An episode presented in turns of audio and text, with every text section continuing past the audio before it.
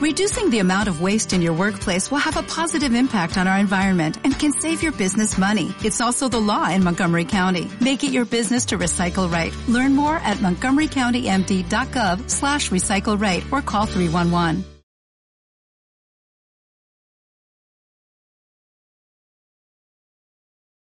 Perdone, ¿de qué medio es? EDATV. ¿De? EDATV. Condena la violencia de los independentistas hacia la policía. Ustedes también llevan condenados a sus actos independentistas. ¿Por qué ese doble trato? ¿Se puede ser comunista con su ideología teniendo un ático en retiro y una casa en Cercedilla? ¿Ve que es apropiado que una persona condenada y que insultó gravemente a una mujer, eh, agente de policía llamándola zorra, se siente en un supuesto ministerio para la defensa de la mujer? ¿Va a cumplir usted su promesa de abandonar el Congreso en 18 meses, aunque ya han pasado varios años desde que hizo esas declaraciones, para regresar a la República Catalana?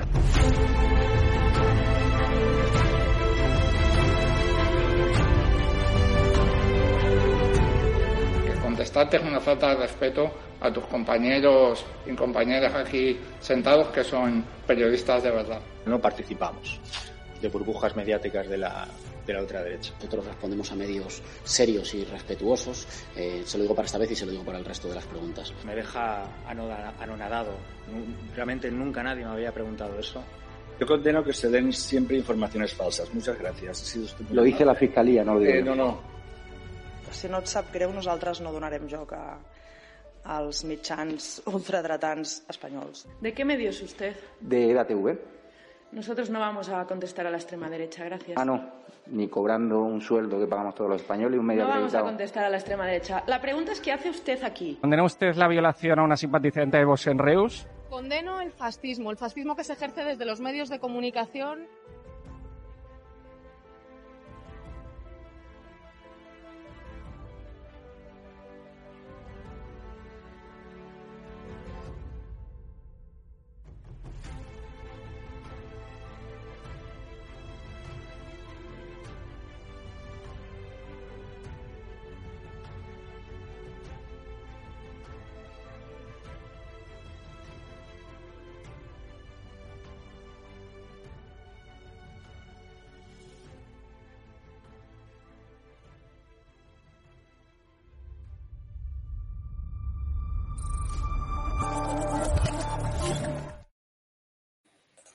Buenas noches, espectadores de Estado de Alarma, 10 minutos eh, para, para las 10.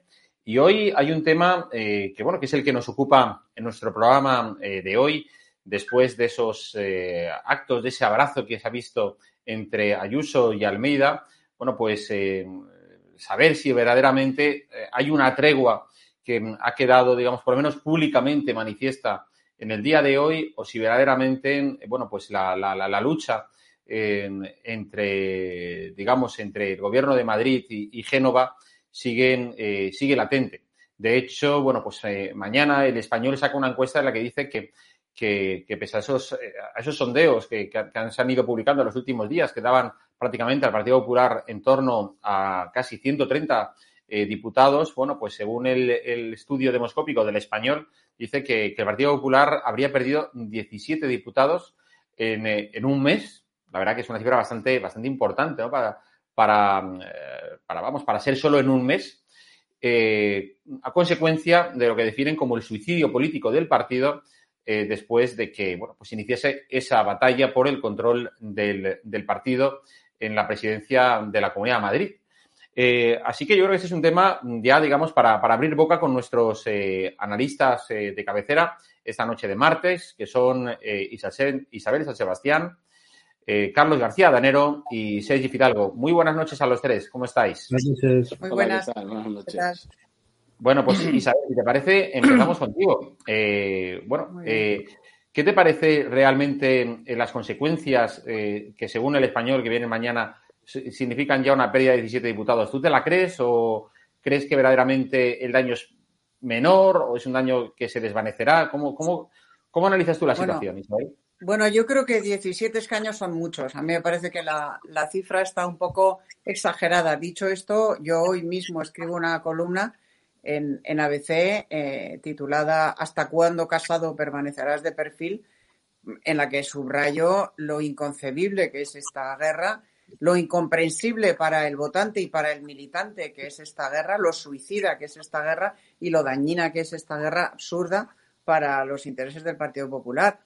Eh, una guerra que no tiene nada que ver ni con la ideología ni con nada, sino sencillamente con el control del poder de un territorio muy importante como es Madrid. Control que le corresponde legítimamente a Isabel Díaz Ayuso, que es la que ganó las elecciones. Eh, y en consecuencia lo lógico es que presida el partido igual que Feijó lo preside en Galicia o igual que Moreno Bonilla lo preside en, en Andalucía. Eso es lo normal. ¿Por qué el secretario general Teodoro García Gea está empeñado en impedirle a Isabel Díaz Ayuso eh, tener esa presidencia? Pues lo tendría que contestar él, pero mi opinión es que porque quiere blindarse él y blindar a Casado, aunque a él lo que le interesa es sí mismo en el, al frente del Partido Popular, pase lo que pase en las próximas elecciones.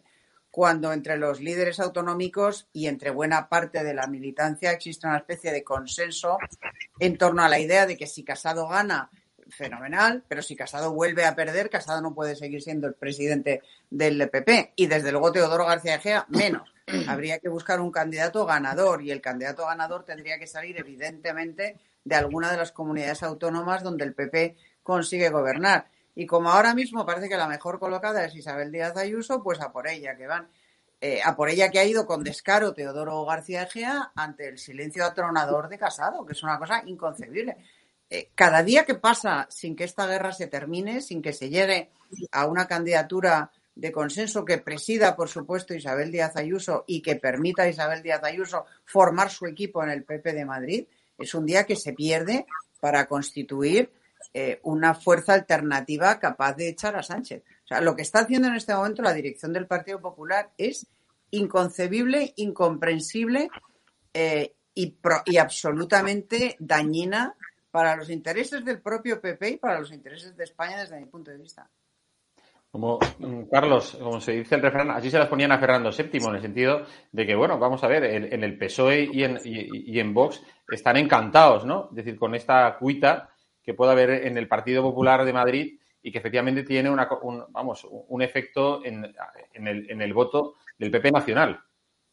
Pues, pues, por supuesto, están encantados de la vida, ¿no? Porque al final eh, el otro día lo decíamos, eh, si algo está demostrado es que todas las divisiones internas de los partidos luego tienen una consecuencia electoral negativa. Eso, esos son datos, que es un dato objetivo y, ocurre siempre. Y entonces, como decís, Isabel, cada día que pasa es un día que pierdes. Eh, yo creo que, hay un, objetivo común que, supongo, y esto supongo, no, estoy convencido de que todos los actores están por la labor de que hay que cambiar a Sánchez y por lo tanto lo que tienen que hacer es eh, el objetivo común, ¿no? Y a partir de ahí sumar fuerzas porque, porque la suma de las fuerzas es lo que puede hacer que el Partido Popular gane las próximas elecciones y se pueda sustituir a Sánchez como presidente del gobierno.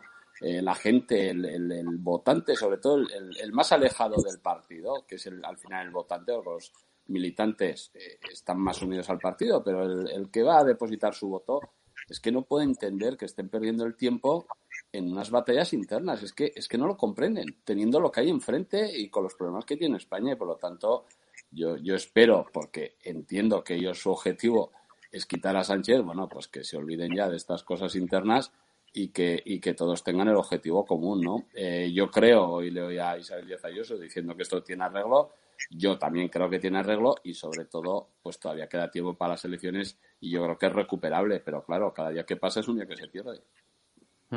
¿Y tú, Sergi, eh, crees que eh, está, digamos, acusando ya al Partido Popular los efectos, digamos, de esta, de esta batalla en Madrid? Por supuesto, es que no tiene sentido. Cuando, cuando el Partido Socialista está viviendo una, un mal momento, porque por mucho que intenten disimular e intenten monten actos triunfalistas tras el Congreso, la economía no va bien, el precio de la luz sigue por las nubes, el gas ya veremos qué va a pasar, la inflación está desbocada, o sea, realmente no están viviendo un buen momento, se está, se viendo este gobierno todas las costuras, todas son todas.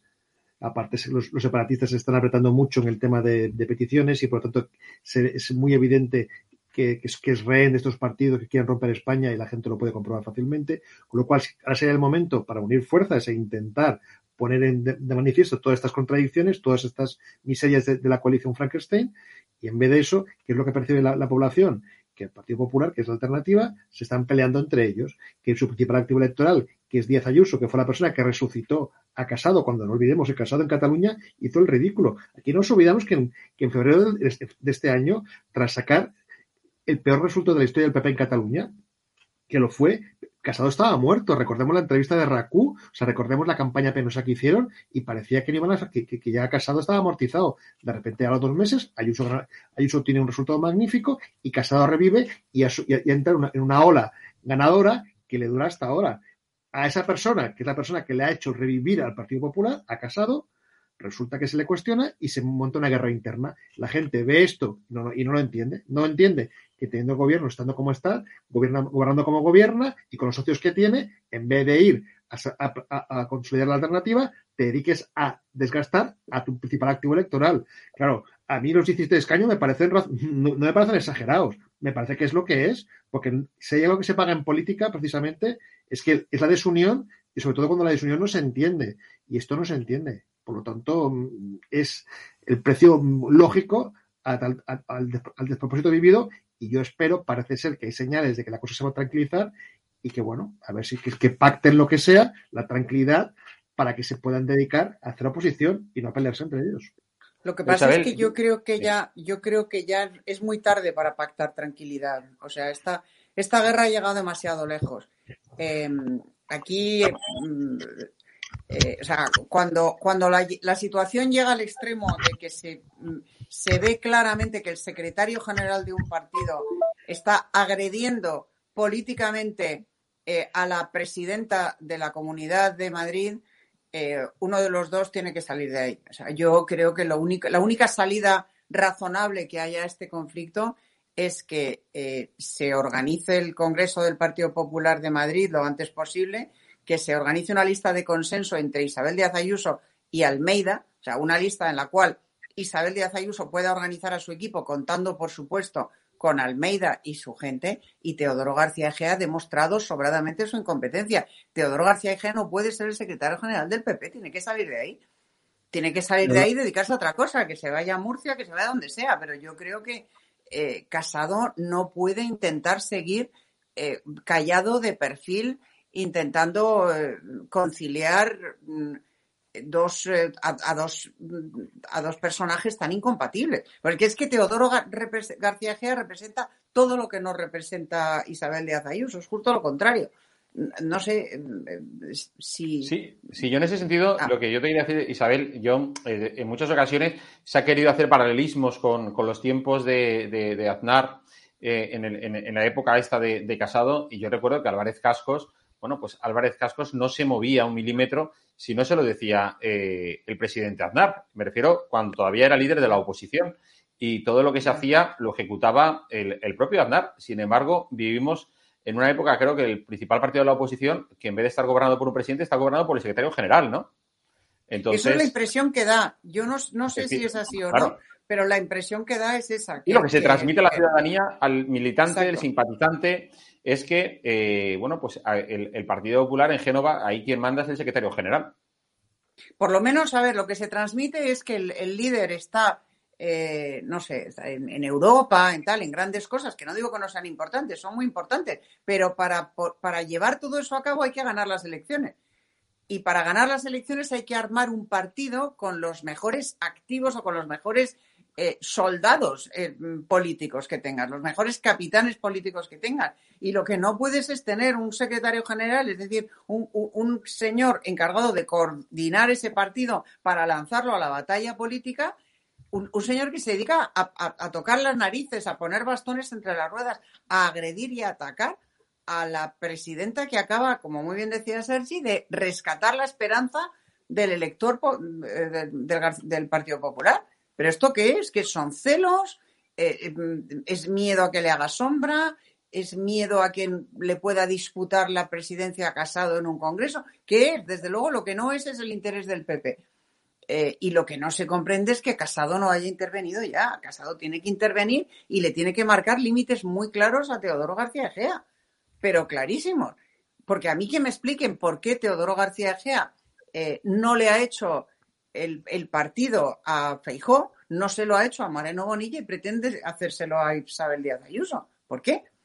Eh, luego también habría que ver quiénes son los asesores de Teodoro García Gea, que según me dicen hay alguno, no voy a dar nombres, pero en fin, hay alguno que procede del pasado más oscuro del PP, no precisamente del más luminoso. Sí, sí, ¿no? Que digo que, a ver, que lo que pues es como, como con, lo, de Andalucía, ¿no? Es decir, que al final se trata de, controlarlo, es decir, desde Génova y que al final, bueno, pues quitar la autonomía a, las diferentes eh, demarcaciones eh, territoriales. Em, eh, Carlos, ¿tú cómo, cómo, estás viendo, por ejemplo, el papel de, Casado en todo esto? No, yo, a ver, me vais a permitir, pero lógicamente a mí no me gusta meterme en la vida de otros partidos como me gusta que se metan en la mía, ¿no? Y en ese sentido, sí, vuelvo a insistir, eh, yo creo que, que, estamos para sumar. Y Casado es el primero que lo dice, ¿no? Que dice, quiero hacer un, un gran proyecto para sumar a todo el conjunto del centro-derecha. Evidentemente, eh, pues, pues la gente el mensaje no lo recibe bien si dentro del partido está ocurriendo lo que está ocurriendo y por lo tanto yo insisto, yo creo que eso, eh, no sé la fórmula evidentemente porque no me voy a meter ni me corresponde, pero el mensaje que se tiene que, que manda a la sociedad desde el partido es que tienes un partido unido, que todos están remando en la misma dirección y que tienes el mismo objetivo y en estos momentos, pues yo creo que están lejos de conseguir ese objetivo por los problemas que hay, ¿no? Yo espero, porque además, eh, yo es que creo que el prescindir eh, de cualquier persona cuando es válida para conseguir el objetivo, yo es que no sé cómo se puede plantear a una persona que acaba de ganar unas elecciones de forma tan, tan, tan evidente como ha ganado Díaz Ayuso, que se la pueda cuestionar, ¿no? Eso, pues la gente no lo entiende, la gente de a pie y yo creo que eso es lo que hay que tener cuidado con lo que se hace, porque si no es muy difícil vender el mensaje de que tú lo que quieres es unir a todo el conjunto del centro derecha. Seri, em, precisamente eh, estábamos hablando al principio del programa de los 17 escaños que dice algún medio de comunicación como el español que el PP podría estar perdiendo actualmente. Pero em, se habla mucho de la cocina de Tezanos, de la cocina del CIS, favorable al, al PSOE, pero esas encuestas que estamos viendo también no solo la de mañana del español, sino las que fueron publicadas a principios, eh, bueno, eh, este lunes, que daban 130 eh, escaños prácticamente al Partido Popular. ¿Tú no ves ahí también cocina o, crees que eso es un fiel reflejo de lo que, de lo que, de lo que se vive en la calle? Yo, sinceramente, no me quiero. Ahora mismo me cuesta creerme los 130 escaños. Ahora mismo, yo te hablo hace, hace, dos meses, básicamente porque el PP ha, sufrido un grave desgaste por lo que ya hemos hablado. Eso de entrada. Segundo, porque el Partido Popular también lleva un par, dos o tres meses poniéndose un poquito de perfil. O sea, el pacto, por ejemplo, para el pacto que ha hecho para, con, el Constitucional y otros, y otros organismos, que se huele que va a ser la antesala del pacto para el Consejo General de Poder Judicial, tampoco le beneficia especialmente, porque da la sensación de que al final está pasteleando con el PSOE, que es lo que parece que es lo que se ha hecho toda la vida. No le, no le consolida como alternativa, tampoco, tampoco una cosa que le, que le, que le beneficie. Y tercero, pues que la línea de, de, oposición como que la tiene un poquito, eh, no, no, voy a decir light, pero bueno, yo por ejemplo a Carlos aquí presente le veo mucho más mm, aguerrido a la hora de plantar cara al gobierno de Sánchez que muchas veces el Partido Popular.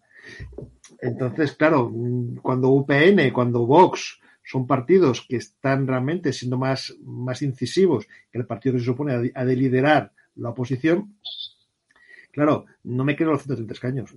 No me los creo. Creo que sigue ganando, sí, creo que sigue, creo que sigue delante del, del Partido Socialista, pero ojo, no de, no, no de tanto como, como dicen algunas encuestas, y ojo que, queda, que quedan muchos meses, quedan casi dos años con un presupuesto que, con los presupuestos generales del Estado en manos del PSOE y el Partido Popular estamos, estamos viendo que se, que se ha despistado en guerras menores que no le benefician.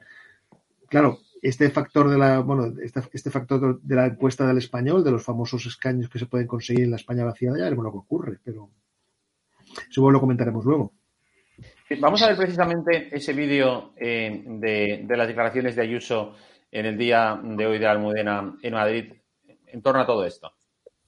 Bueno, eh, eso significa que tanto el alcalde como yo, las dos administraciones, estamos trabajando en los momentos más difíciles para Madrid, estamos centrados en ello, estamos dando tranquilidad y estabilidad a la institución, cada uno, a la, tanto al ayuntamiento como a la comunidad, y lo que bueno, sobre todo nos demuestran es que cada vez más ciudadanos se ven representados por el trabajo que estamos realizando y esto es un motivo de, sobre todo de orgullo, pero para tomar nota y mirar hacia adelante trabajando de la misma manera.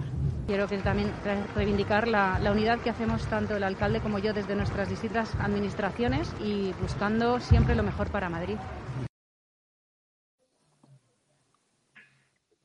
Como estabais diciendo antes, Isabel, es decir, eh, Isabel Díaz Ayuso es un referente del Partido Popular en toda España. Región a la que uno vaya, eh, pregunta por, por, mm, por, efectivamente por alguien del Partido Popular que en estos momentos tire del carro, la gente valora bueno, pues eh, su arrojo, su valentía.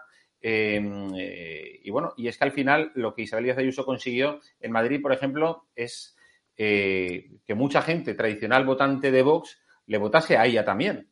Que al final eso es lo que el Partido Popular, bueno, pues en estos momentos se, es decir, tiene dos opciones. En, en, muchos a nivel autonómico, en muchos municipios, es decir, que mm, acabar, digamos, llegando a acuerdos con Vox para, para, para garantizar la gobernabilidad en un territorio o conseguir que los votantes de Vox vuelvan a votar al Partido Popular o aquellos que nunca habían votado al Partido Popular pero eran votantes de Vox por edad, pues les voten también a ellos. Y eso es lo que... Bueno, eso, eso, eso no va a ocurrir. O sea, yo, yo creo que el, el Partido Popular se, es y seguirá siendo el primer partido de la oposición, pero no va a destruir a Vox. O sea, eso, eso no va a ocurrir. El, bipartidismo no va a volver, por lo menos en un plazo largo eh, Isabel Díaz Ayuso lo que ha conseguido es aniquilar a ciudadanos en la comunidad. En el ayuntamiento resiste, según la encuesta que ha publicado hoy El Mundo. Pero en la comunidad de Madrid, Isabel Díaz Ayuso aniquiló a ciudadanos después del intento descarado de traición eh, de ciudadanos a sus alianzas con el PP, empezando por la moción de censura de Murcia y siguiendo con las que tenían urdidas en Madrid y en, y Castilla y León eh, y, ahí Isabel Díaz Ayuso tuvo la audacia y la visión política de adelantarse, convocar elecciones y, tener en ellas una victoria arrolladora.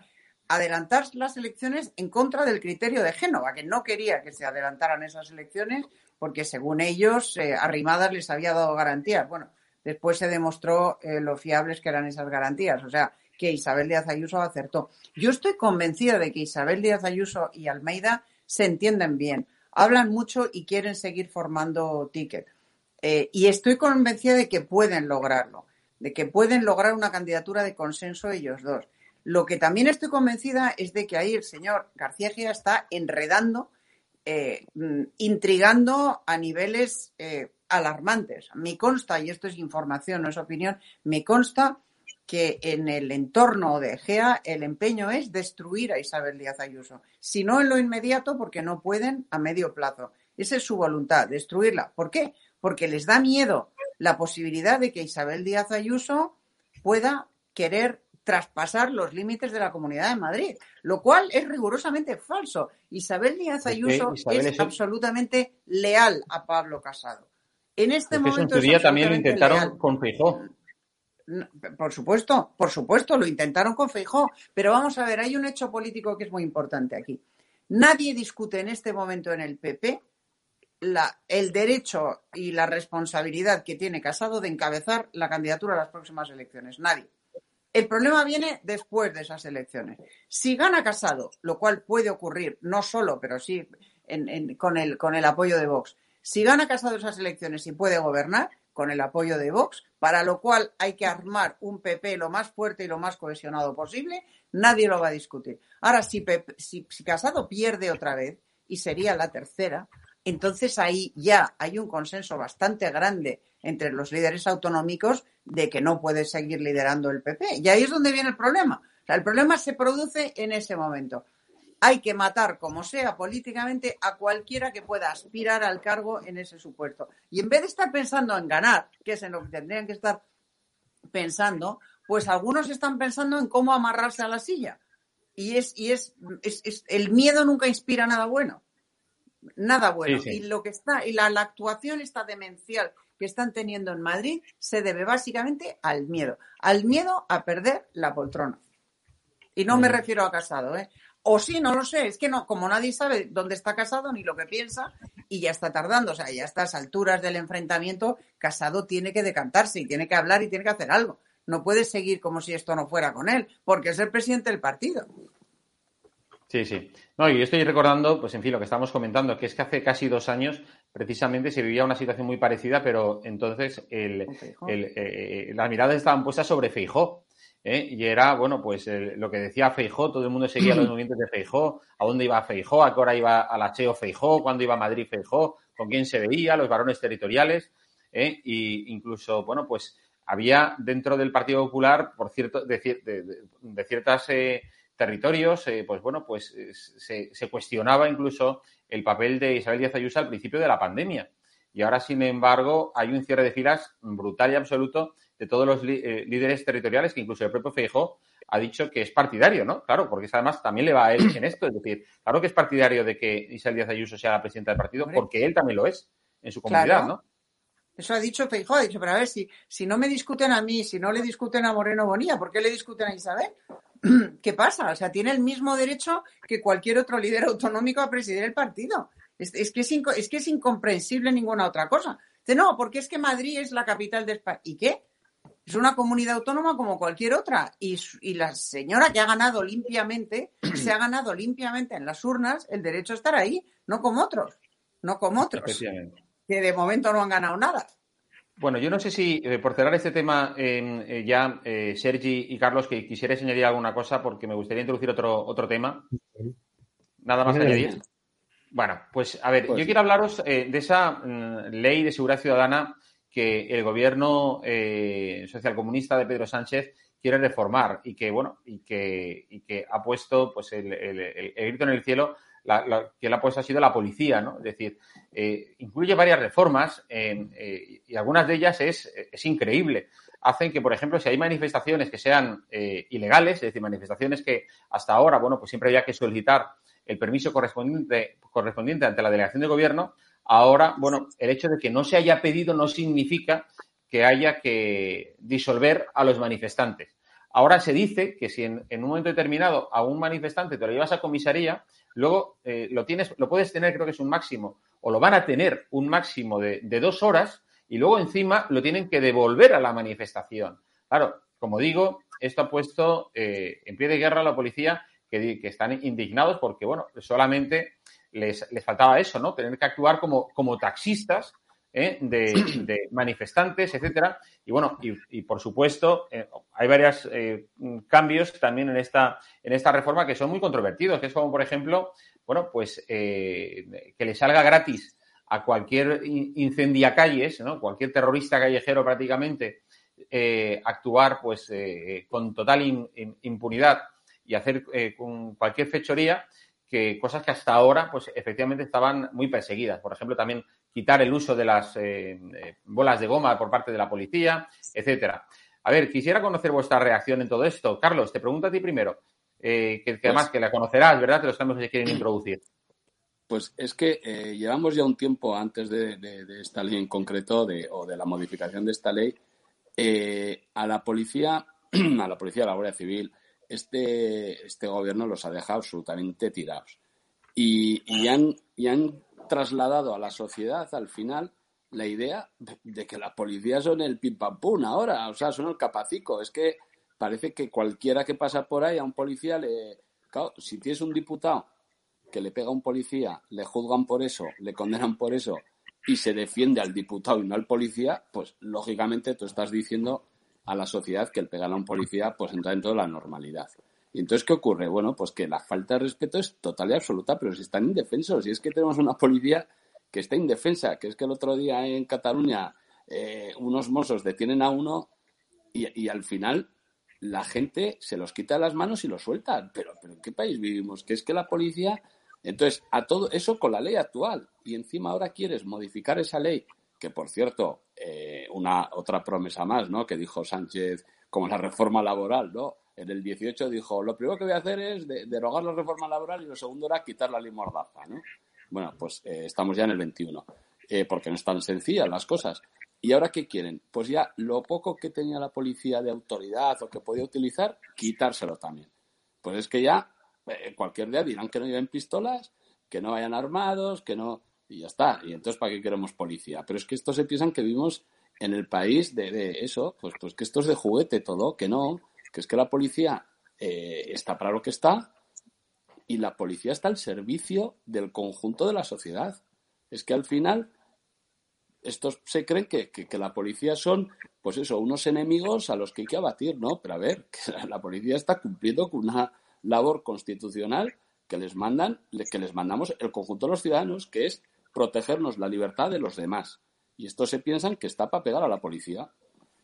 Así es. Y, Sergi, ¿tú también ves que esto lo que pretende es eh, restar de alguna forma autoridad a la policía con este, esta reforma que se quiere introducir? A ver, claro, mm, yo ya, entiendo que estoy escandalizados, pero yo vivo en una tierra en la cual eh, la comisión parlamentaria que va a vigilar la acción de la policía la preside la CUP que son los que quieren precisamente, son los que se pegan con los policías. Con lo cual, yo, desde mi punto de vista, que ya vivimos en la auténtica locura, lo que estoy viendo es que estamos trasladando al resto de España la paranoia que estamos viviendo aquí, que, ha llegado al extremo de que Barcelona, que era una ciudad maravillosa, bonita, ordenada, donde no había problemas, gracias a esta mm, a este poco apego por la seguridad, por las políticas de seguridad que tiene el populismo y el separatismo más, radical, han conseguido que Barcelona se convierta en un infierno básicamente ha sido eso, porque a la policía, ahora mismo, cualquiera se atreve a pegarles. Esto que pasó en los botellones hace, hace, unas semanas, que jóvenes se dedicaban a, a con la policía, y hace poco, bueno, esta misma semana, este fin de semana, en un barrio de Barcelona, a un chaval que robó una botella de, alcohol en un bar, y fue, la policía fue a detenerle, los vecinos casi los linchan a los policías. Claro, en este ambiente de deslegitimación, que la CUP, es que es republicana, Bildu, y todo esto les suenan, porque son los socios del gobierno. No son partidos, son socios del gobierno. Estos partidos deslegitiman la acción policial continuamente. Pues claro, mm, ¿qué hace la policía? Pues pensar, asustarse mucho, porque el gobierno de España, en vez de proteger a sus policías, estamos viendo Grande Marlasca, en vez de proteger a la policía en Cataluña, se dedica básicamente a deslegitimarles y, digamos, a no ejercer de mando, de mando político que les apoye y les, les, arrope, al contrario, los deja tirados, con lo cual estamos viviendo en el resto de España lo que ya, por desgracia, en Cataluña estamos viendo desde hace muchos años, que la policía les sobra este intento de ingeniería social, de convertir un régimen, digamos, basado en el populismo. Mm, lo siento, lo siento mucho que seamos culpables de digamos, de infectar al resto del país, pero o ponemos pie en pared y decimos que la policía democrática es nuestra, que la queremos porque nos defienden de los malhechores, o lo hacemos los ciudadanos y lo exigimos, o estamos listos porque va por ese camino y va muy rápido. ¿eh? Insisto, en Cataluña la comisión que vigila parlamentaria a la policía la preside la CUP. Hay un precedente, Sergi. Hay, hay un, perdón, ¿puedo? Sí, sí, por supuesto. Ah, hay un precedente, Sergi, en el, en el Parlamento Vasco, el, me parece que el presidente de la Comisión de Derechos Humanos durante varios años fue yo su ternera. De la Comisión de Derechos Humanos. O sea que no habéis inventado nada. Esto ya. una cosa es inventado. Venía inventado del País Vasco y, y, no es del Pleistoceno, ¿eh? yo lo he vivido eso, trabajando. digamos, los derechos humanos queda como una cosa como onírica. Aquí hablamos de la policía. No, no, los derechos día a día. ¿eh? Aquí hablamos de la acción policial. Los derechos, Sí, sí, pero aquí hablamos de qué rifles llevan, de los operativos. Esto es, lo que, esto la comisión, el día a día. No, pero en fin, en cual, más siniestro. En bueno, no sé, yo creo que ya no hay nada más siniestro que tener al jefe de una banda terrorista de presidente de una comisión de derechos humanos. O sea, creo que si hay que, si, hay un grado en la infamia, ese es, ese es, el escalón máximo de la infamia. Pero en cualquier caso, eh, no olvidemos que el socio de gobierno, no ya el socio parlamentario, sino el socio de gobierno de Pedro Sánchez es Podemos y que el líder de Podemos, Pablo Iglesias, fue el que dijo, y no hace muchísimo, que él se emocionaba viendo apalear a un policía en una manifestación, porque eso significaba hasta qué punto eh, la ciudadanía estaba dispuesta a jugársela en defensa de sus derechos, que eso le emocionaba. Unas imágenes que nos estremecieron a todos viendo cómo en una manifestación en Madrid un grupo de bárbaros le quitaba el casco a un policía caído en el suelo y se dedicaba a patearle la cabeza. Eso a Pablo Iglesias le emocionaba. Y Podemos, partido fundado por Pablo Iglesias, es el socio de gobierno de Sánchez. Pues evidentemente tenemos en el gobierno a los representantes de los ocupas, de los manteros, de los que consideran que los policías son los malos de la película y los manifestantes son los buenos, eh, etcétera, etcétera, etcétera. ¿Cómo no van a, intentar privar a la policía de cualquier autoridad? Es lo que han hecho siempre. Es, así exactamente nació Podemos y esa es su esencia. Y por supuesto la CUP y Esquerra Republicana. Hay dos policías, uno de cuarenta y tantos años y otro de, parece que no ha cumplido los cincuenta, que se han tenido que jubilar anticipadamente por los golpes recibidos en las manifestaciones que siguieron eh, a la condena por sedición en Cataluña. Y los ha dejado tirados el, el gobierno y se han tenido que retirar a su casa como consecuencia de las heridas que sufrieron y sus agresores andan libres por la calle. así, y así es todo. Es que está en el gobierno quien considera que la policía es el mal y la delincuencia es el bien.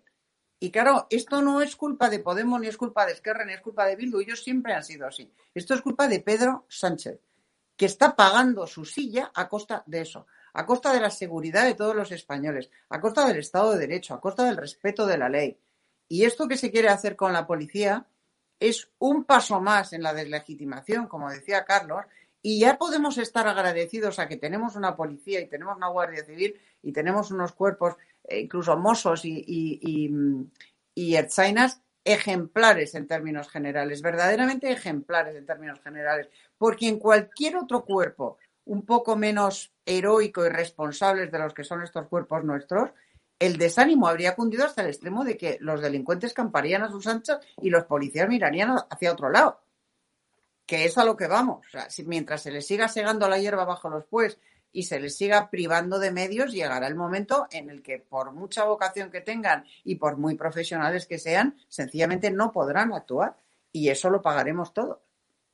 Efectivamente, es al final lo que, lo que se está buscando, es como tú dices, Isabel, es decir, ya no solamente eh, gozan de pocos medios ¿eh? y de recursos, que tradicionalmente ha sido esa característica habitual, sino que encima, bueno, pues ahora se les quiere ir restando autoridad.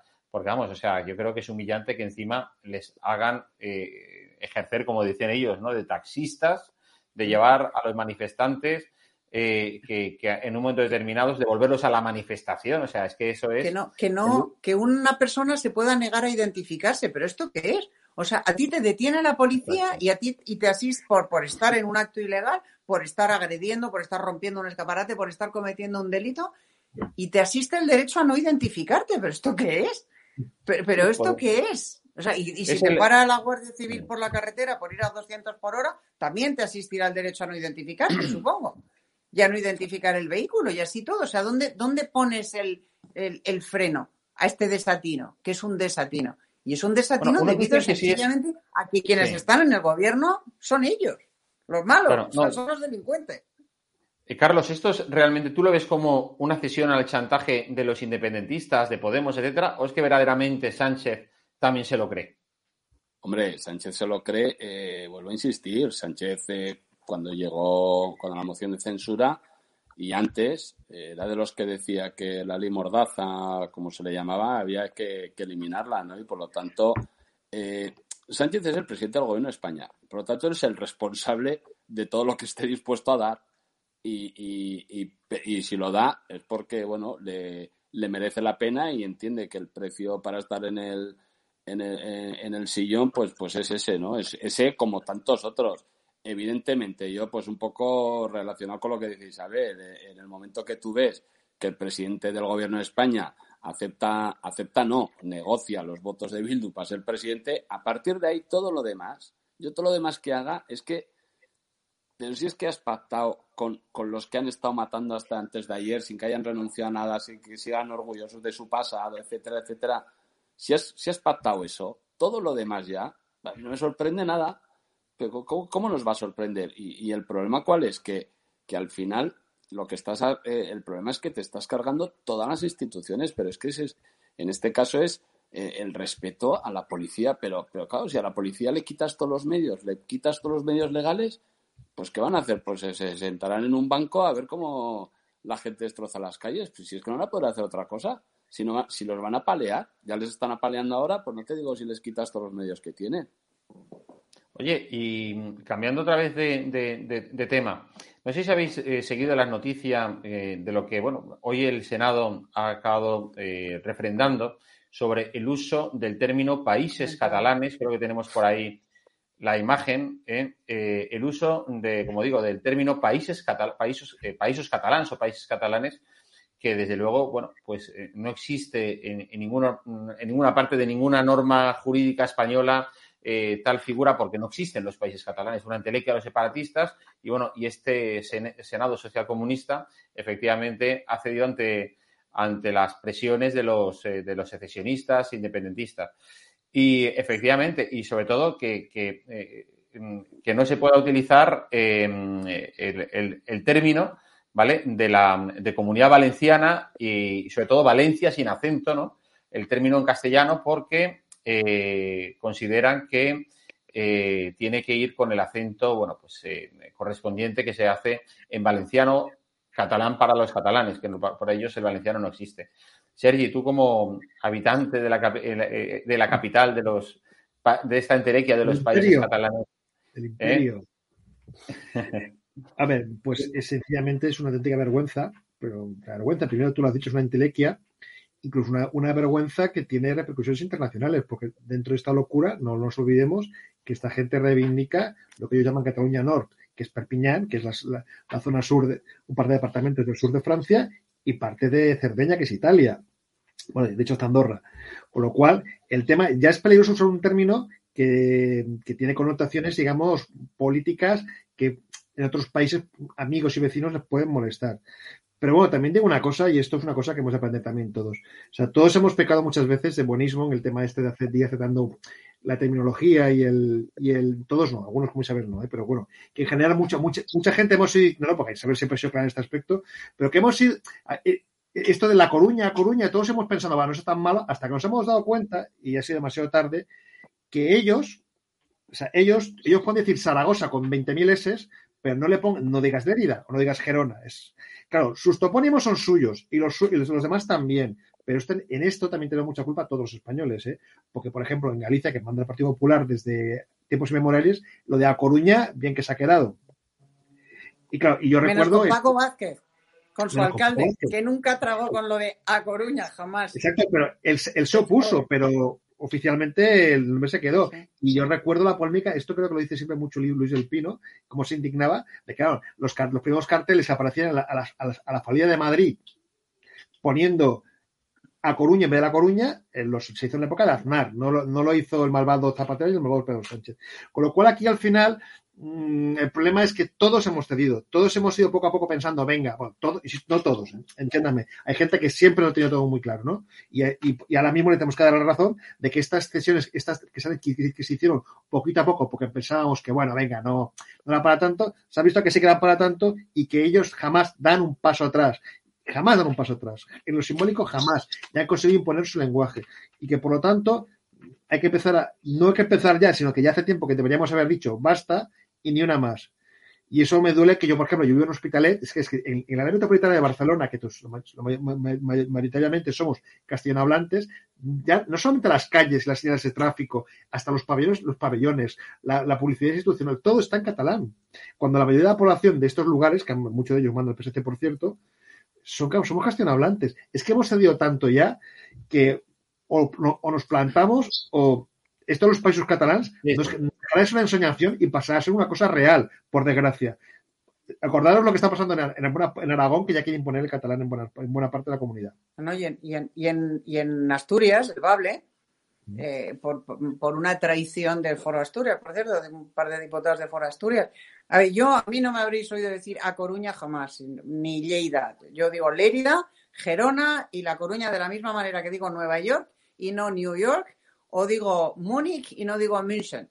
¿Por qué? Pues porque cuando estás hablando en castellano, hablas en castellano y cuando estás hablando en catalán, pues dices Lleida, pero si hablas en castellano dices Lérida, de la misma forma que he tenido esta, esta, discusión mil veces hablando, por ejemplo, del euskera. Yo al euskera, como no sé hablar euskera, pues lo llamo vascuence, porque yo me expreso en castellano y en castellano se dice vascuence y en vasco se dice euskera o en euskera se dice euskera. De la misma forma, repito, que no se dice München, sino Múnich etcétera, etcétera. Hay, múltiples ejemplos, ¿no? Dicho esto, lo de la terminología, con ser grave, es la versión más light de las políticas de apaciguamiento que se llevan practicando en España desde hace décadas. Es lo menos grave del apaciguamiento. Porque todo esto es un intento de apaciguar. Todo esto es lo que hicieron Chamberlain y Daladier en Múnich, precisamente con Hitler. Venga, vamos a darle los sudetes. Venga, vamos a darle eh, un trocito de Polonia. A ver, tal, a ver si se contenta y nos deja en paz. Hasta que Peace in Our Time se convirtió en la Segunda Guerra Mundial. Esto es lo mismo. Vamos a intentar apaciguarles. Venga, vamos a, darle carne al tigre a ver si el tigre se sacia. Y el tigre tiene cada vez más hambre. Y ahora el tigre está en el Senado, que es una de las dos cámaras eh, de representación de la soberanía. Y ahora resulta que en el Senado, que no es cualquier cosa, no es una señal de carretera, es el Senado, es una de las dos cámaras, la Cámara Alta para más señas, se emplea la expresión, se, consigna, se oficializa la expresión países catalanes, que no solo es una entelequia, sino que tiene una gravísima repercusión política y constitucional, y se prohíbe el uso del término Valencia, pero es que nos hemos vuelto locos. Es que el nivel de, infamia al que está dispuesto a llegar este Partido Socialista con tal de comprar su permanencia es ilimitado. O sea, ya no estamos en el apaciguamiento, estamos directamente en la, en la entrega, eh, no sé, iba a decir una, una ordinariez, pero en fin, se me entiende, eh, directa eh, y, y total a, las, a las más demenciales exigencias del separatismo. No sé hasta dónde está dispuesto a llegar Sánchez, pero yo creo que hasta donde haga falta. Hasta donde haga falta y no se lo impida, eh, pues lo que pasó el 17 eh, de octubre, ¿no? Perdón, el octubre del 17. O sea, que, que se plante el rey, que se plante la ciudadanía y que se planten los, los jueces, que es lo que se plantó en aquel momento. No sé. Sí, sí. Y de hecho, eh, Carlos García de Enero, esto, igual que se ha, ha propuesto en el Senado, eh, igual viene luego al Congreso. Bueno, eh, al final el, el, el, afán nosotros lo vimos de, de, de, primera mano, ¿no? Es decir, el, el, afán anexionista del nacionalismo es el que nosotros lo, sufrimos eh, a diario con, el famoso tema de Euskal Herria, ¿no? Que la intelequia que, y la quimera que es Euskal Herria, que te meten a flor de Navarra dentro y, yo lo que no entiendo es, como, como nosotros eh, hacemos, ¿no? Que, eh, o sea, cuando todas las comunidades, en este caso la comunidad valenciana, tienen su autogobierno, tienen sus instituciones, etcétera, ¿cómo, cómo se dejan comer el terreno en ese sentido, en, en pertenecer a, o el, que es lo que se pretende al final, el que pertenezcan a otra entidad que, que, les resta autogobierno, que es lo que decimos nosotros, los mayores o sea, eh, en nuestro caso, el nacionalismo vasco siempre habla del autogobierno, autogobierno, ya, pero quieren acabar con nuestro autogobierno, que nosotros ya tenemos autogobierno. Y, si somos una provincia más, perdemos el autogobierno.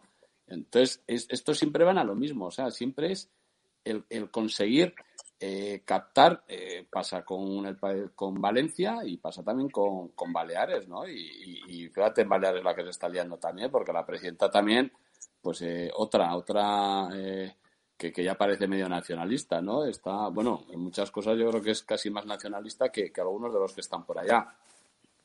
Y en el Congreso ya ha habido algún debate en el que por parte pues de, de, gente, bueno, pues de, de, algunos de los partidos catalanes, ha hablado de los países catalanes, hay quien desde la comunidad valenciana, diputados pues que se han enfrentado, etcétera, y al final eh, buscando el enfrentamiento, y ya porque esto es muy serio, pero si no, quieren acaparar tanto que van a acabar, como se descuiden, van a acabar creando otra vez España, claro. Porque van, van aumentando tanto los, los, territorios que al final digo, pues mira, pues si siguen así, oye, pues se van a dar cuenta que han fundado España. Sí, sí, sobre todo que esto además lo utilizan al final como arma arrojadiza para dividir, para enfrentar, para, bueno, pues para cabrear, eh, seguro que a la gran mayoría, inmensa mayoría de ciudadanos de la comunidad valenciana y de Valencia. Así que, en fin, eh, es decir, son, son así de incendiarios estos del gobierno social comunista. Pues lo vamos a dejar aquí, queridos compañeros. Muchísimas gracias por estar esta noche en, en, el programa de Estado de Alarma y hasta pronto, Isabel, Carlos y Sergio. Un abrazo. Un abrazo, gracias. Yeah. Hasta luego, gracias. Y, y, a todos vosotros, pues muchísimas gracias también por seguirnos en, en, el día de hoy. No os olvidéis, para aquellos que no se hayáis registrado en, en EDATV, el, el, poder hacerlo es muy sencillo. Bueno, bajáis la aplicación y desde ahí, bueno, pues podéis eh, ten, tener acceso a toda la oferta de vídeos y de materiales que mm, diariamente se suben en la plataforma. También comentaros que si queréis hacernos llegar cualquier propuesta, cualquier sugerencia o cualquier comentario, tenéis un correo electrónico al que podéis enviar, como digo, eh, cualquier eh, información. Aquí lo tenéis, info y así como aquellos que queráis, bueno, pues contribuir a que Estado de Alarma eh, siga siendo un medio combativo, incómodo con, con, el poder, haciendo las preguntas que, que los medios convencionales nunca preguntan. Bueno, pues aquí tenéis un número de cuenta bancaria donde podéis hacer cualquier tipo de aportación, por pequeña que sea, siempre va a ser muy bien recibida. Y por mi parte nada más, muchísimas gracias por estar en el día de hoy ahí tan activos como, como de costumbre. Y nos, eh, la programación sigue aquí ahora en, en nada con, con Cristina Seguí. Muchísimas gracias y que seáis muy felices a pesar del gobierno. Buenas noches.